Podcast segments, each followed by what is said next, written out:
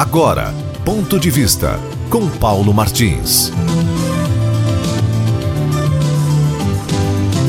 Um grupo no Brasil que se identifica como artistas acabou no final da semana que passou inspirando pessoas de nível civilizado a aportar no adjetivo calhordas, como resposta ao ato de virem a público e divulgar carta que o grupo chamou de repúdio à atriz Regina Duarte, secretária de Cultura do governo brasileiro. Calhorda significa desprezível e ajusta-se a esse verdadeiro amontoado de indivíduos que, se alguma vez, vejam bem, se alguma vez fez o amontoado ou fizeram eles algo de útil pelo Brasil, ignora-se.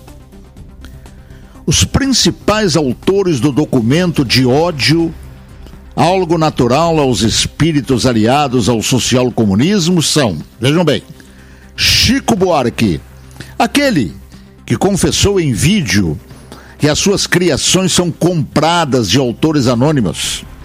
Lulu Santos, Caetano Veloso, Adriana Esteves, Marcelo Taz. Aqueles mesmos que por largos períodos da vida brasileira se tornaram especialistas em inspirar o mau caminho à nossa juventude, como também aos demais setores da sociedade.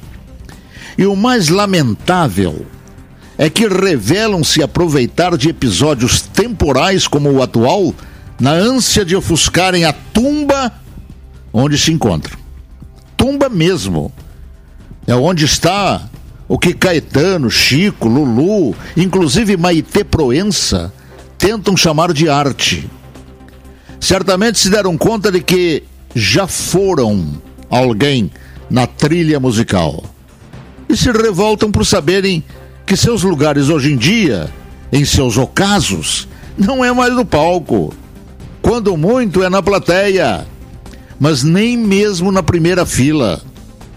O flerte deles com a indecência e incoerência é tão acentuado que a certa altura da imundice que escreveram dizem: Somos artistas brasileiros e fazemos parte da maioria de cidadãs e cidadãos que defende a democracia e apo... vejam bem, hein? defende a democracia e apoia a independência das instituições para fazer valer a Constituição de 1988. Notaram a imbecilidade, hein?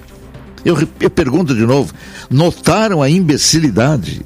Defendem a democracia e a independência das instituições, diz o bando. E entretanto, despodorados, atacam uma colega que democraticamente aceitou participar de um governo democrático, honesto, de combate à corrupção, que por sinal era cultivada pelo próprio setor de arte, que dizem representar. E o faziam através da famigerada Lei Rouanet, mamata que Jair Bolsonaro terminou de ajudar, de fomentar. A outra altura, o texto inspirado no lado da cretinice diz: Aqueles que lutam pela própria sobrevivência num país devastado pela pandemia e pela ineficácia do poder público. Bem lembrada a ineficiência do poder público, mas em relação aos 16 anos que o país passou nas mãos de corruptos, de ladrões, infames aproveitadores da ignorância da sociedade, para se completarem e que esses que hoje se intitulam, intitulam artistas jamais se inspiraram em vir a público para protestarem. Assinam também abominável carta contra a secretária Regina Duarte, uns anônimos que se identificam como intelectuais produtores culturais. Ora, ora. Quais produções culturais, hein? Aquelas que ensinavam crianças em cenas ao vivo e em palcos de museus a atos libidinosos com a criança massageando os genitais de um homem nu? Ou a pornografia do petista Haddad, em quadrinhos e distribuída nas escolas brasileiras de primeiro grau? Tem mais, tem muito mais, mas todavia calhordice nem merece mais atenções. Já é muito para a indecência que tentam reabilitar e que sempre foi a marca registrada de gente e atos desse tipo de bando. E a propósito, o calhorda, adjetivo aqui empregado, ainda na verdade é um eufemismo. A expressão que se ajusta a essa gente é bem outra, mas incompatível para ser usada num meio de comunicação. Ponto de vista com Paulo Martins.